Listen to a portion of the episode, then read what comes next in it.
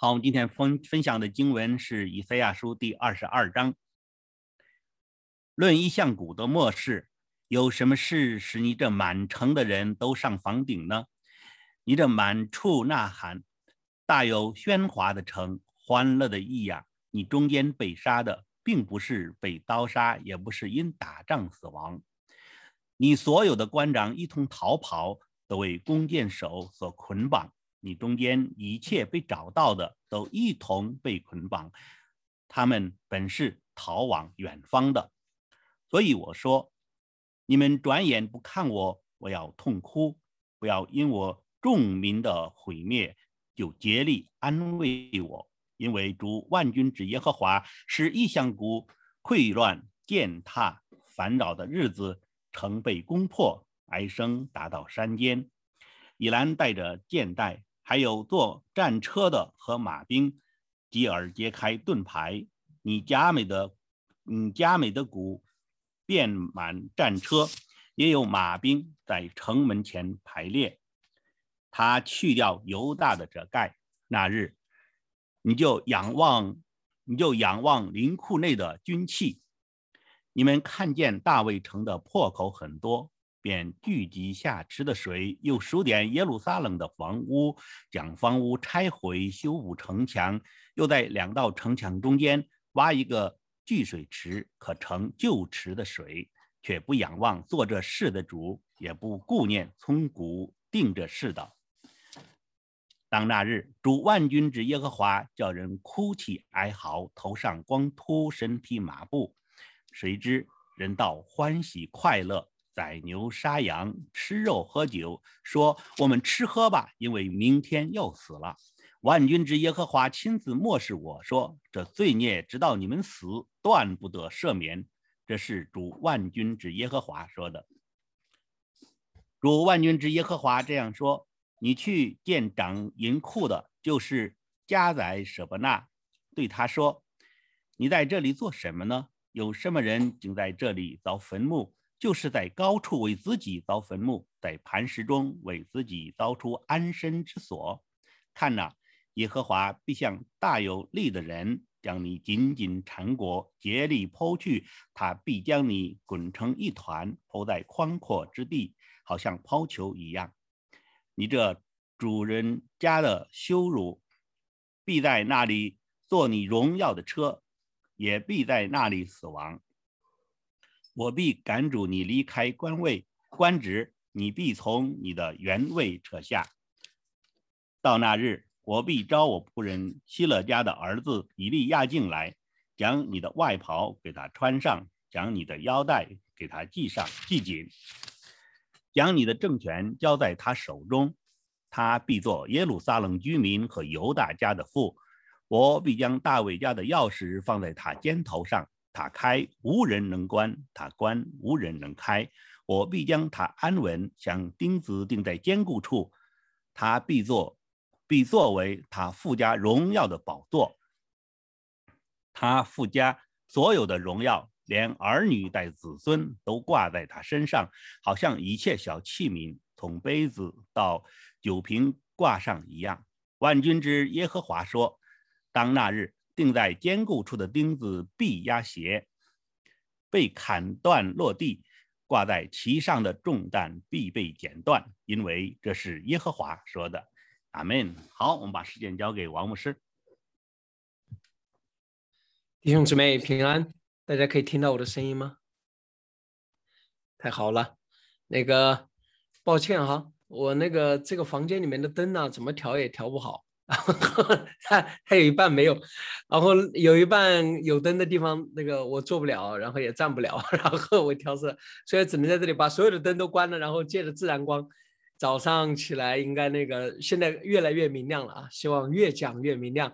然后照着尹长老说的啊，我们我们每个人笑一下，这个笑没办法检验，对吧？然后但是。啊，求主啊，带着我们的祝福啊，祝福我们开始。嗯，我们今天到了以赛亚书的第啊二十二章啊，二十二章，嗯，一直到第二十四章呢啊，我们都称之为它是一个，就是说对列国的这个预言。到了二十二章的时候呢，以赛亚现在转回头啊，他突然谈到了耶路撒冷。然后一开始他说论意象谷的末世啊，on the valley of vision 啊，vision，意象谷是要看什么呢？看意象的，对吧？啊，就是能够看见的。但是呢，我们越往后面看呢，我们越发现这个应该不是意象谷，这个应该是瞎眼谷，就是一群瞎子待着的地方啊。所以呢，以赛亚可能这里啊，应该是。哎，基本上我们可以确定是一个讽刺性的、嘲讽性的啊。说论到你们的意象国，有什么事使你们满城的人都上屋顶呢？房顶呢？这个耶路撒冷的房顶啊，现在北方可能还有哈，南方的房顶都是那种斜的，因为我们是下雨多嘛。但耶路撒冷呢，下雨比较少。北方的现在有那种房顶嘛，就是说那个屋顶是用来可以睡人呐、干活啊。有很多很多那种地方的，耶路撒冷的屋顶也是有很多的用处的，可以晒东西、晒被子什么的，对吧？也可以打鼓啊什么的，所以这个屋顶实际上是可以做很多活动的。那么《生命记》里面有一条规定，你给你做屋顶的时候，一定要给屋顶做上什么栏杆，免得怎么样，别人掉下去了。那么你们现在有的时候看到，即使现在的阿拉伯地区也有这种啊，你可以从屋顶上跑来跑去，那个屋顶上，所以呢。呃，这个屋顶上实际上是一个呃很重要的。那哦，对，博士八也是在八十八也是在屋顶在洗澡，对吧？啊，这个屋顶是一个私密的，也是一个也是一个公开的地区，因为大家的房子差不多高。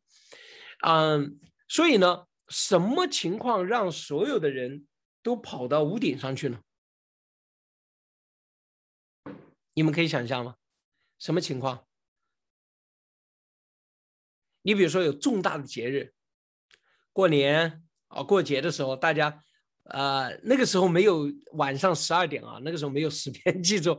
如果有的话，他们可能晚上十二点都跑到啊倒计时十九八七，对吧？就是站在屋顶上这种，就是庆祝重大的事情。那么这里是在庆祝什么呢？哦，水灾。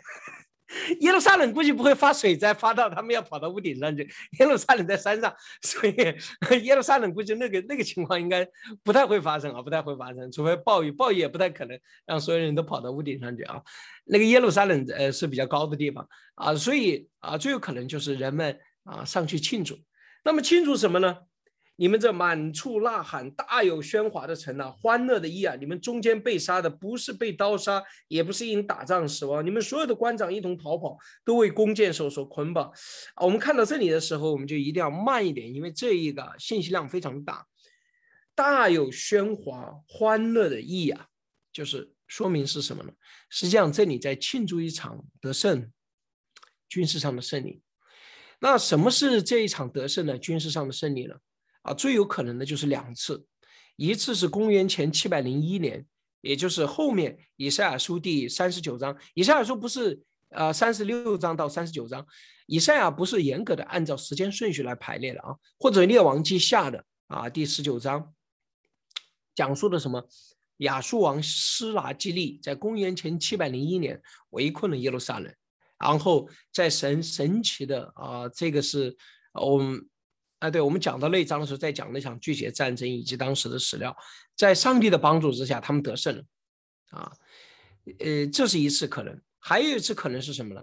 公元前七百一十一年，啊，这一次呢，可能他就不是直接的围攻耶路撒冷，而是在前面谈论的这个论到埃及的时候，雅斯突被亚述人的撒拱二攻占了以后，本来所有的人都以为撒拱二会继续的。来攻占整个犹大地，包括耶路撒冷。没想到萨拱二退兵了，所以呢，可能是庆祝这个萨拱二的退兵，或者是庆祝耶路撒冷的拯救。这也是最让我们遗憾的事情。这本来是一件怎么样，特别兴奋、特别高兴的事情，结果却成了神对他们的审判。啊，以赛尔现在很激动，说话有点语无伦次啊，所以呢，我们有的时候不能直接看他把，你知道人很激动的时候，就把后面要说的话跟前面的就是，就你知道吗？没有太，他是挑他那个他不是按照逻辑顺序来排列，他是挑他那个情绪最强烈的来来说的。大有喧哗欢乐的诚意啊！你们在高兴什么？你们中间被杀的不是被刀杀，也不是为因打仗死亡。你们所有的官长一同逃跑，都为关弓箭手所捆绑。你们中间一切被找到的都一穷都被捆绑。他们本是要逃往远方的。也是要说有一天，你们会被审判。而且审判的原因，被捆绑的原因，最关键的，还不是因为什么，不是因为打仗，不是因为战争，你们知道这，那到底是因为什么呢？我我们稍微跳一下，因为这个这个逻辑顺序太那个了，以后很多人可能一下子就是，但是你你想象一个情绪很激动的人说话，就很容易理解了。但是我们先看，你比如说到了第十二节。你们说，当那日主万军当审判的那日，主万军之耶和华叫人哭泣哀嚎，头上光秃，身披麻布。也就是说，让许多的啊，顺便说一下，越来越光亮了啊，哈利路亚！让许多的人这个哭泣，呃，头上让许多的人经历灾难，对吧？但是经历了灾难以后，本意是什么？你经历这个灾难，你就可以怎么样回转，对吧？但是百姓们是什么反应呢？第十三节，我们一起读一下，作为我们自己的提醒。谁知人道欢喜快乐，宰牛杀羊，吃肉喝酒，说我们吃喝吧，因为明天要死。本来上帝不断的击打，是让他们回转回转来归向神，哪知道人把这个当做什么放纵的理由。呃，亲爱的弟兄姊妹们，神有的时候把我们的偶像拿去，对吧？把我们的曾经的梦想拿去，目的是为了击打我们这些偶像，击打一些曾经的梦想，让我们能转向了真正意义的源头，真正生命的源头。阿门。结果人失去了这一切以后，说什么？哎呀，人生本来什么意义都没有，我们开开心心想怎么过怎么过就行了。这是人的反应，他不是寻求那个真正永恒的意义。你说神该怎么做？你允许他继续在那个偶像当中沉沦，他们会怎么样？继续享受？你看，都是我们的能力，我们想怎么样就怎么样。你击打他，把偶像拿去，让他很痛苦吧？他又说怎么样？人生毫无意义，就这样了。我们想怎么过就怎么过。你知道吗？这是先知的痛苦。先知不知道拿这群百姓该怎么办了。这群盲目的百姓，真的就如同以赛亚书第一章里面所说的怎么样，油蒙了心一样。十四节，万军之耶和华亲自漠视说：“说这罪孽直到你们死，这是你们的罪孽，不是因为打仗，不是因为有人来攻击你们，而是什么？因为你们离弃了万军之耶和华。”不去寻求他，即使在击打的时候，也不去寻求他。我们再回过头来看，我想把这一段，因为他的我给大家理顺了以后，然后我再谈他的实际的意义啊。虽然我这里已经跳到这里来了，我们再回过头来看，看见第四节、第五节，你们第四节说，所以我说你们转眼不看我，我要痛哭。谁痛苦？实际上是先知，或者是啊耶和华神以及神所使用的仆人。为什么呢？不要因我众民的毁灭就竭力安慰我。虽然我在痛苦，你们想来安慰我，我为耶路撒冷而哭泣，但是你不要来安慰我。为什么？因为万主万军之耶和华使异象古有溃乱践踏烦扰的日子，城被攻破，哀声达到山间。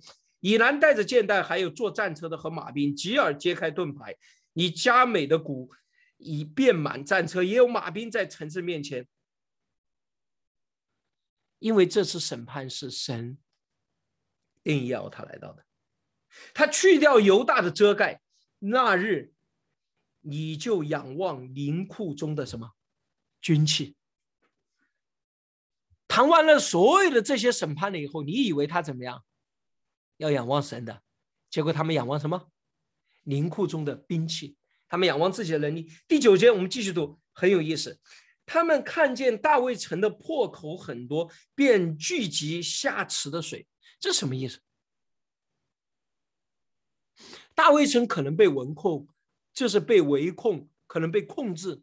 他们聚集下池的水，为要做好什么？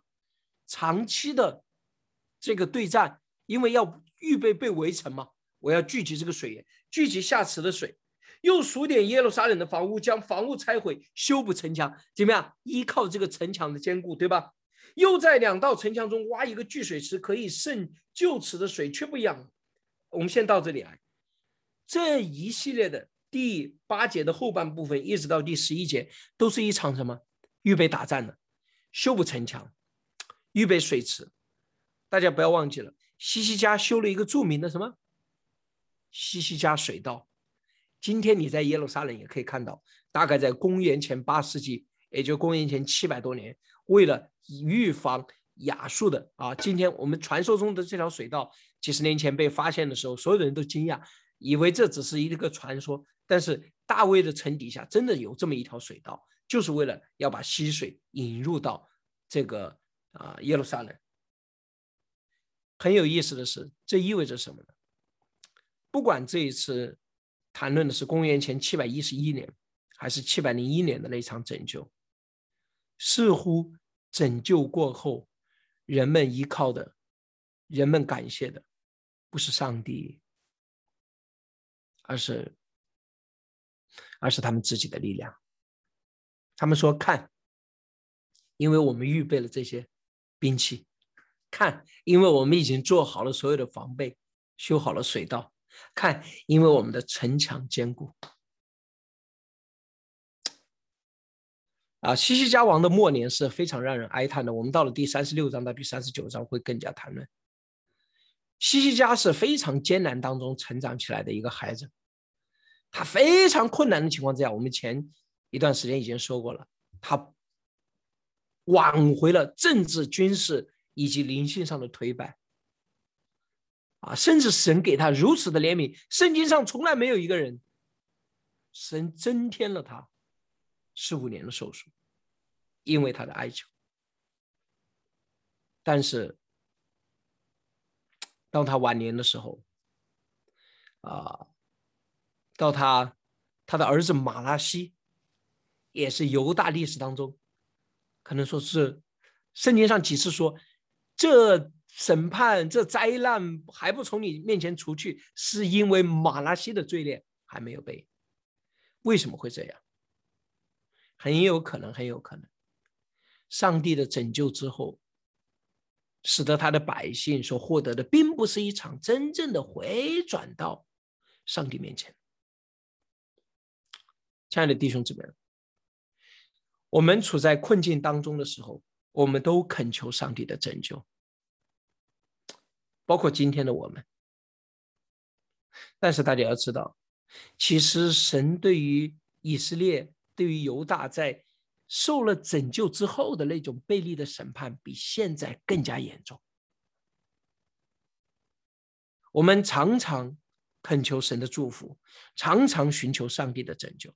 但是当那个拯救真正来到的时候，当那个祝福真正来到的时候，我们是以什么样的方式去回应呢？对吧？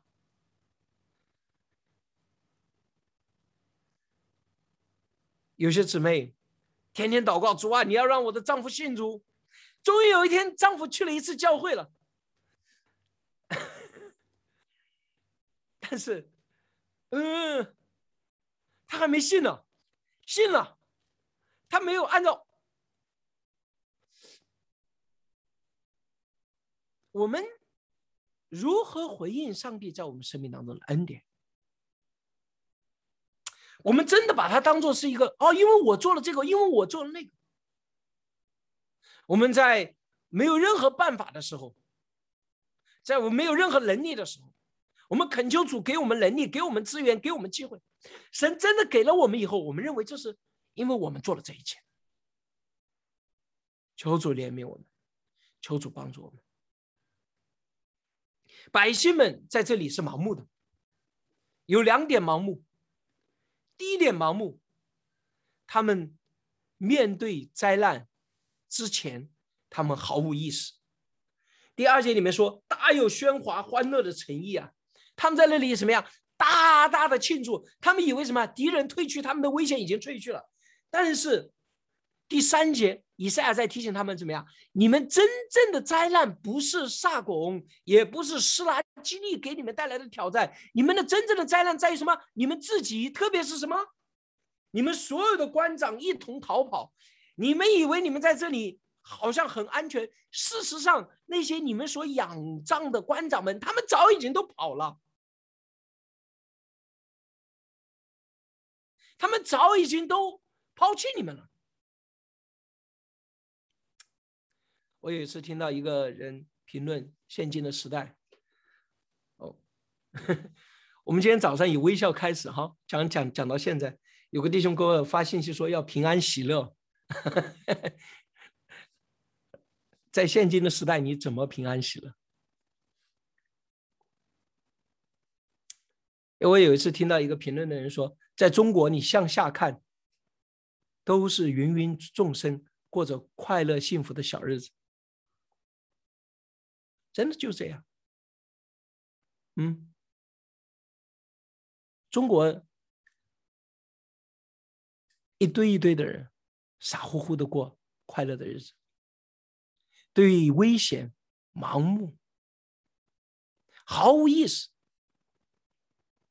二零一七年，我从做美国做回国的时候，哦不，对，二零一七年，嗯，那我第二次去了，又又回来了，十二月份的时候，坐在飞机上，我旁边坐了一个，是我就不说一个城市里面的，一个税务局的，应该是还算是一个不小的吧，他不仅是做了官，而且呢，他在那个港口啊，他就是我不我不太懂啊，港口可能有几几个仓库吧，就是家族。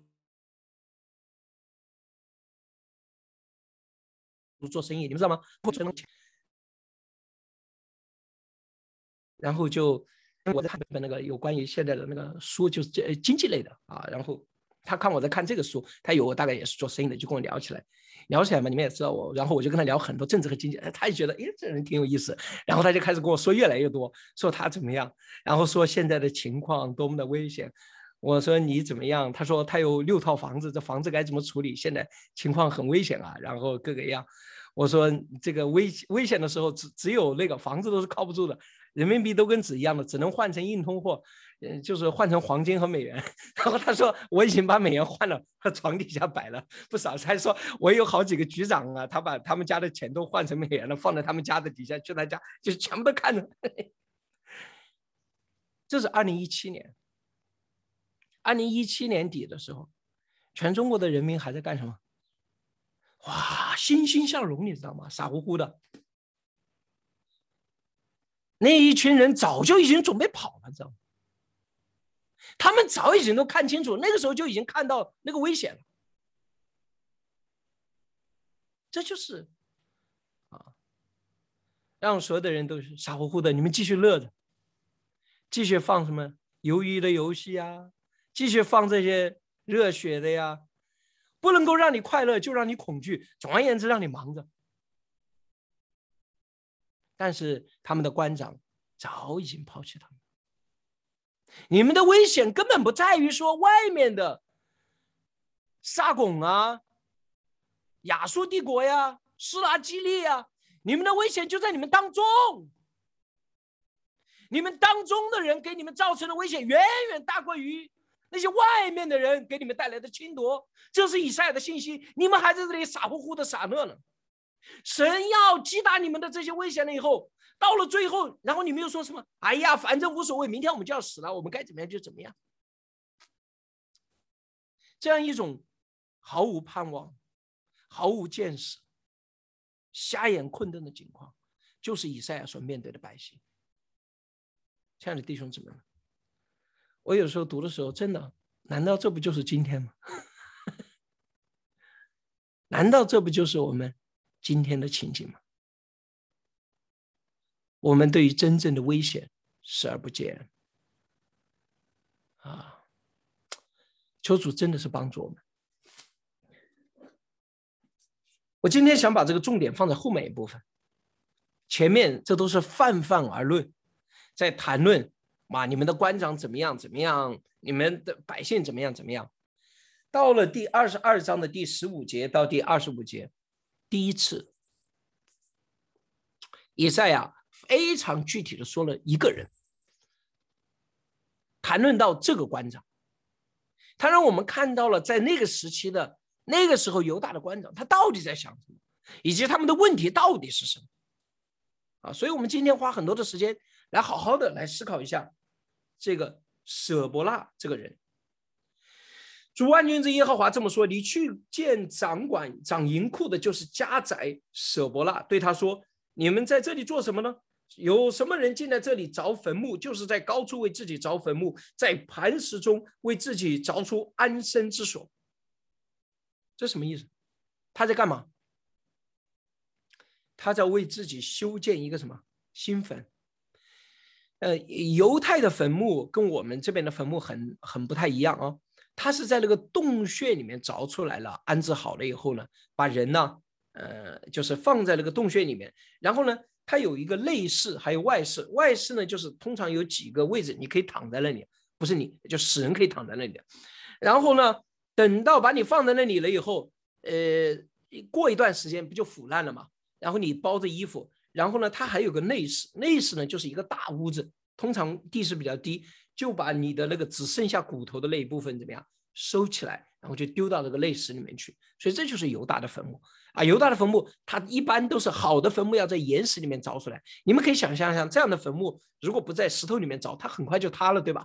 啊，所以好的坟墓要在岩石里面凿出来啊，然后啊。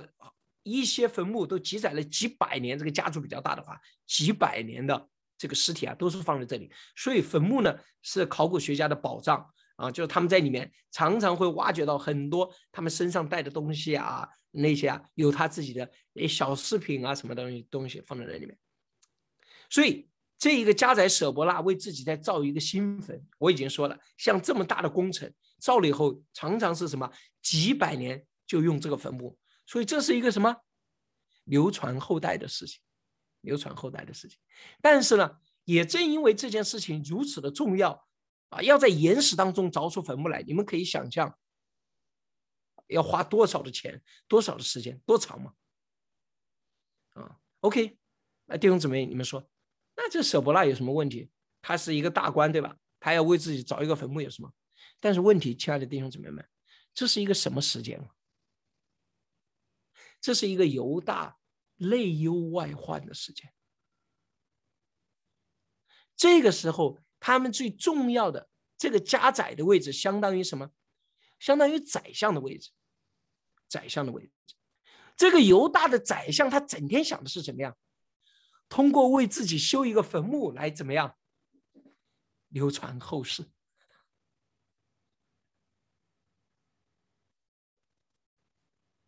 这是他想的，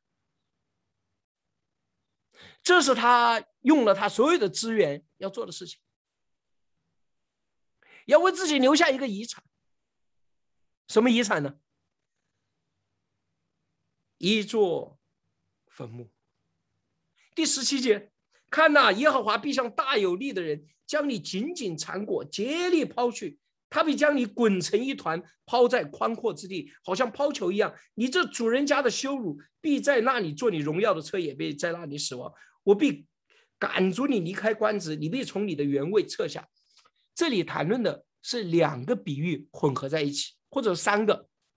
他用的是个抛球的比喻，但是大家可以想象，我刚才已经说了，过去的人是什么？他们犹大的人安葬是什么呀？要把你放在那个坟墓当中，等到你腐烂了以后。把这个什么布啊，什么东西给你包裹起来，丢在坟墓里面，对吧？归于安息在你的主的坟墓当中，这是一个自大的荣耀。但是现在怎么样？你被从那个坟墓里面提出来，怎么样？丢到街上，尸骨撒在大街上，什么意思？你以为你有荣耀的地方，恰恰是你受羞辱的地方。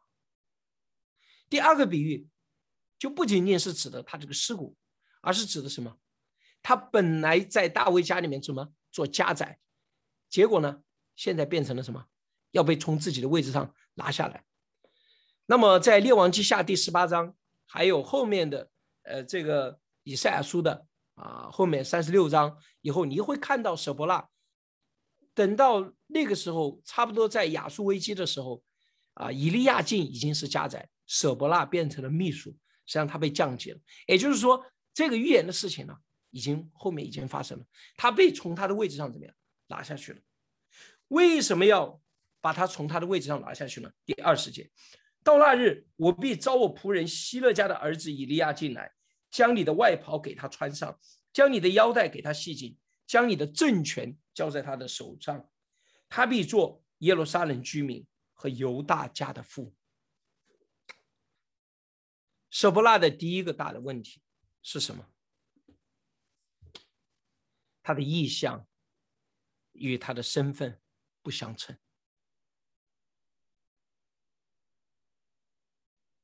说实话，想为自己修建一个好坟墓，光宗耀祖，是一个多么糟糕的想法吗？也不一定哈，但是问题是什么？他的身份是什么？他是犹大的宰相，他是大卫家的家宰。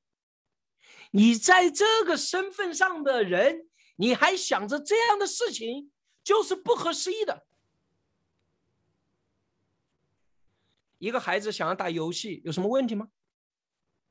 没什么问题，孩子的天性就是游戏。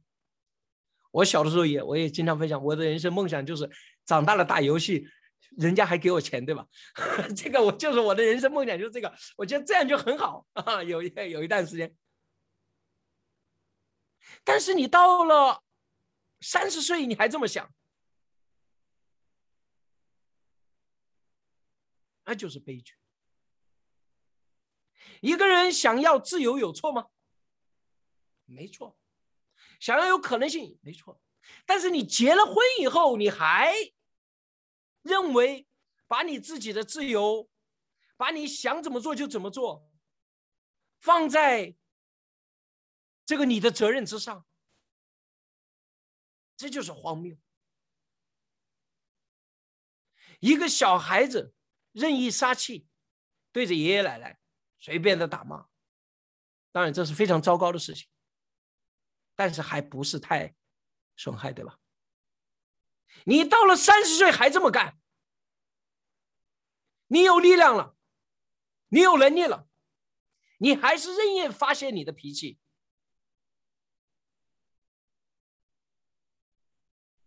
很多肥皂剧里面、流行文化里面描述的他们仰慕的人，不就是一个长大了成人版、更帅、更漂亮一点的孩子吗？那些人物的性格也好，表现也好，跟个孩子有什么区别？一个大 baby，对吧？我们今天中国的问题是什么？其中一个就是这个：我们已经成长了，我们的身体已经成长了。我说中国的问题，不仅仅是说中国这个社会，包括中国教会也是一样。我们如同青少年，我们的身体已经发育了，但是我们的心智和心态还是在那个幼年的那种非常可笑的一个状态当中。我们的一举一动已经对周围的人产生很大的影响了，但是我们还没有一个成年人，一个真正配得这个身份和位置还有能力的这样的一种心态，还有心智，还有身份来面对自己。难道这不就是我们的问题吗？社会上的种种行动，那种种做事的方法，什么时候？我们千万不要认为，上帝就会一直允许我们这么下去。神给我们机会，神也提醒我们。你们说神没有提醒你们啊？今天被提醒了。现在被提醒了，我们有什么样的神？神把什么样的资源、什么样的能力、什么样的影响力放在我们的手中？我们正在用着这些资源、能力和影响力在做什么？在我们这么大的群体当中，我相信有很多人，你们的人生已经取得了很多，银行账户里面有不少的钱，嗯，对不少的人有影响力，你有权利能够决定一些人的未来，甚至，啊，你做一个决定，你说一句话，就会对其他人有影响。但是，亲爱的弟兄姊妹们，我们到底是在在用神给我们的这一切一切，为自己造一个漂亮的坟墓，还是真正成为神给我们的那个身份上，那个耶路撒冷的犹大家的父，真正成为那个上帝所使用的牧者，去帮助、去辅助我们周围的？你对人很有影响力。你是用这种影响力来让他做你想做的事情呢，还是用这种影响力来鼓励他、来激励他，让他成为上帝要让他成为的人呢？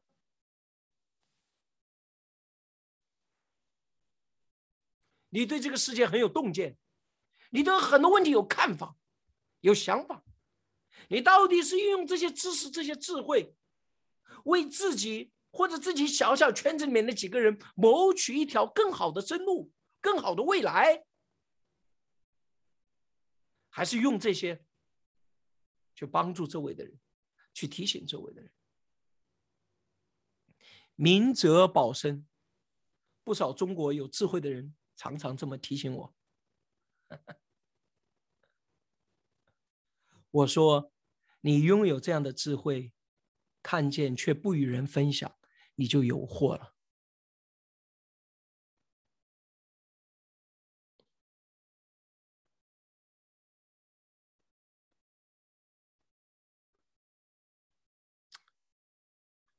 我们的神给我们的身份和我们的意向，到底是否匹配？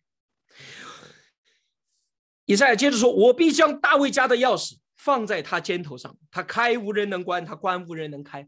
这个钥匙可能指的就是一把真实的钥匙，啊，一把真实的钥匙。他确实有把钥匙，真的能够开这个大卫家的门，这个家宅啊什么的。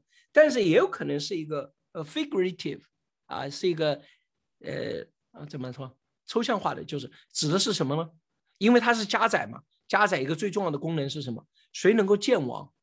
谁能够进入到王室？谁能够接触到这一切？怎么样？他会来做决定。那么这里他作为家宰指示的是谁呀？啊，这个，这个，这个，这个，呃，大卫对吧？大卫的家宰。但是呢，将来我们再引申的话，实际上神要使用的仆人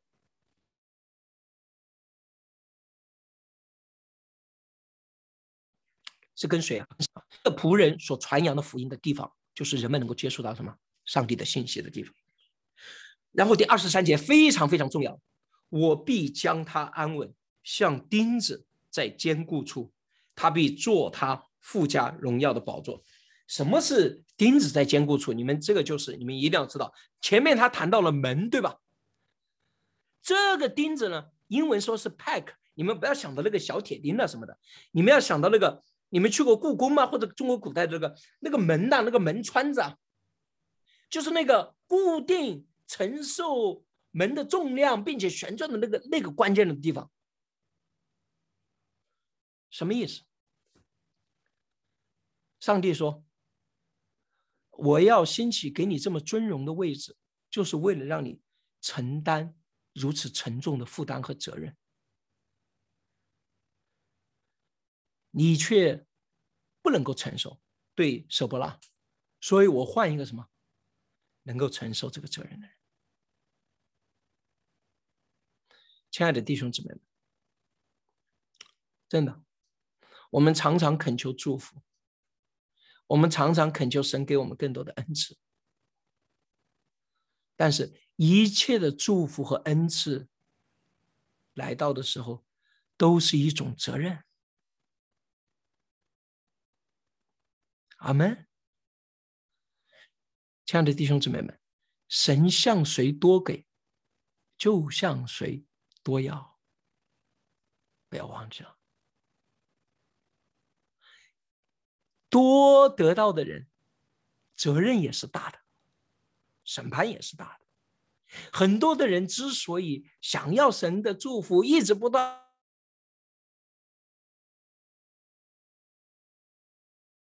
不断的恳求，没有意识到这一种面的责任，将要面对什么样的责任？所以，犹大的官长的一个最大的问题是什么？不愿意承担他自己真正的责任。你看一个官长，看一个人在位置上，你看一点。他做了错事，能不能够认错？能不能够承担这个责任？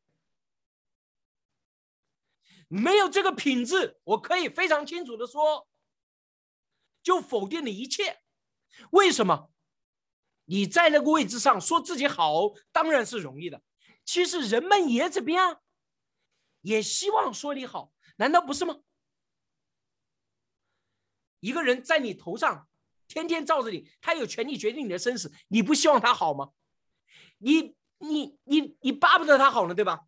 他有一点好事，你恨不得要多说呢，因为你希望。但是真正困难的地方不是你做对了的地方，真正考验你承担责任的地方是出了问题，谁来承担？你所有的功劳都自己要，所有的问题都是别人造成的。这样的人，这样的群体，怎么可能带领一个社会、扶持一个国家？你要这个位置可以，你拿这个位置去，那你就做好这个位置该承担的责任。这个问题道理很简单，你要做老板，又不想给员工发工资；你做牧师，又不想听弟兄姊妹跟你抱怨，啊？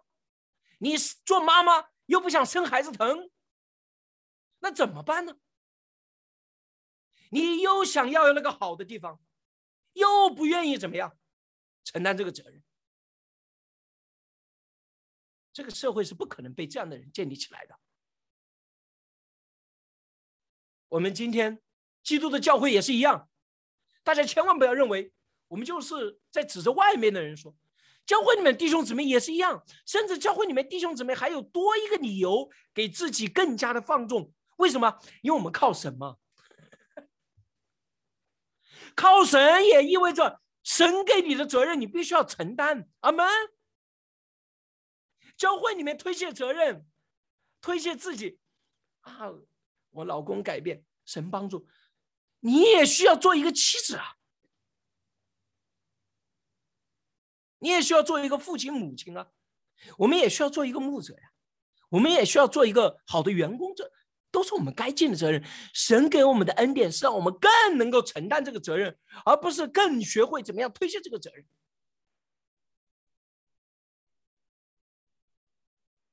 我们常常说，教会是拯救这个世界的，教会是怎么样？中国教会怎么样能够成为这个中国社会的祝福，或者说中国社会的拯救？亲爱的弟兄姊妹们，靠推卸责任是不可能的。中国神倘若要使用中国教会真正成为中国社会的拯救，我不知道神到底怎么做。他是跟你做梦也好，他是跟你祷告也好，他是让你去禁食四十天也好，我不管你经历了什么样的属灵的经历、恩赐、确信，但是最后有一点是肯定的：你要是能够成为中国社会的神要使用你，你必须要成为一个负责任的人。在你的位置上，在你的家庭当中，在你的教会当中，在你的小组当中，承担起你该承担的份。你做不到这个，你谈什么呀？你跟我，你就算在西乃山上跟上帝面对面见了四十天，对我来说也是毫无意义。你听到了什么样的意象和梦都没有用。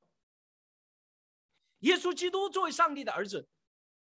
那就承担起一个上帝的儿子应当承担的责任，那就是为我们死在十字架上。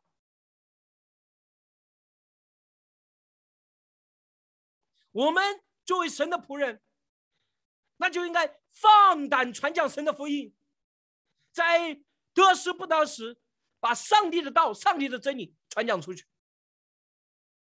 神给我一个家庭，我就做好我在这个家庭里面我应当做的事情，让我的妻子开心，对吧？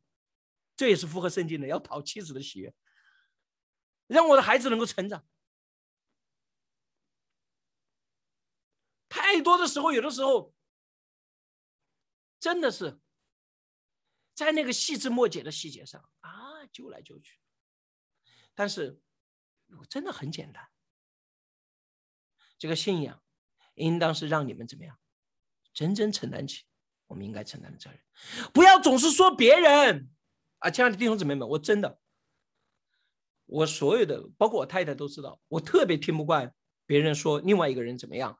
或者我做了什么事情是别人的那个问题，别人当然有问题，你不用跟我说。切你要说这个世界有问题，你要说别人有问题，别人能没问题吗？你你你告诉我，他当然有问题，但是我面对我这只是跟我比较亲密的人啊，就是或者我的同工团队，但今天反正我也公开说了。我想听到的是你该做什么。你别跟我解释说有多少多少理由这个事情做不成。是的，我们不讨论这个事情为什么做不成。任何在这个世界上做任何神的工作都是艰难的。你不用跟我说，我也做了很多事情，我都知道。但是我们做事情只问两个：第一个，这件事情是不是神要做的？我们首先把这个搞明白。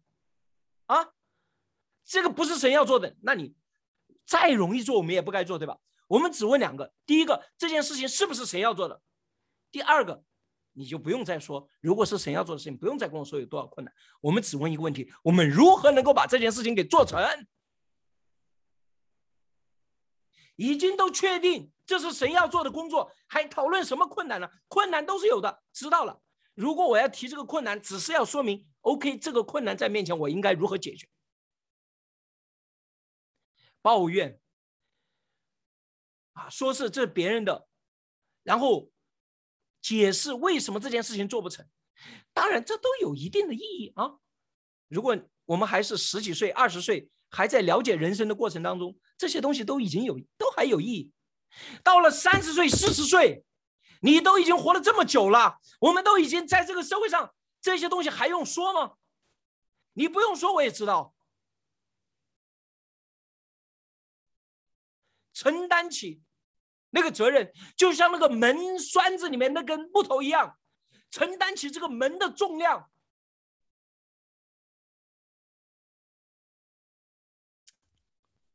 这是上帝对他的仆人的心思。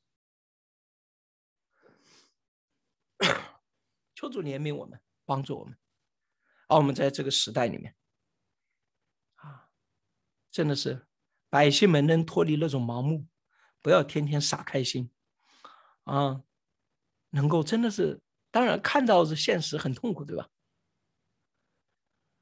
呃，痛苦甚至痛苦到一个地步，人呐心里就这么脆弱，又走到另外一个极端，反正明天就要死了，反正什么盼望都没有了，这么艰难，这么困难，我们就吃吃喝喝。哎呀，我也真的是觉得，神也真的是很难做，先知也是 真的是很困难。但是我相信，在神的恩典当中，阿门。我们可以既真实的看到这个问题、困难和挑战，又能够真正的承担起我们在这个时代，我们每一个人神给我们的份。主啊，我们来到你的面前，感谢你给我们每一个人生命当中的恩典。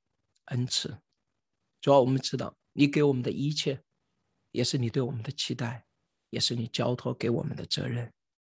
主啊，因为我们真的能够做好那个门生门栓上沉重的啊那个锤子，能够承担起整个门的重量。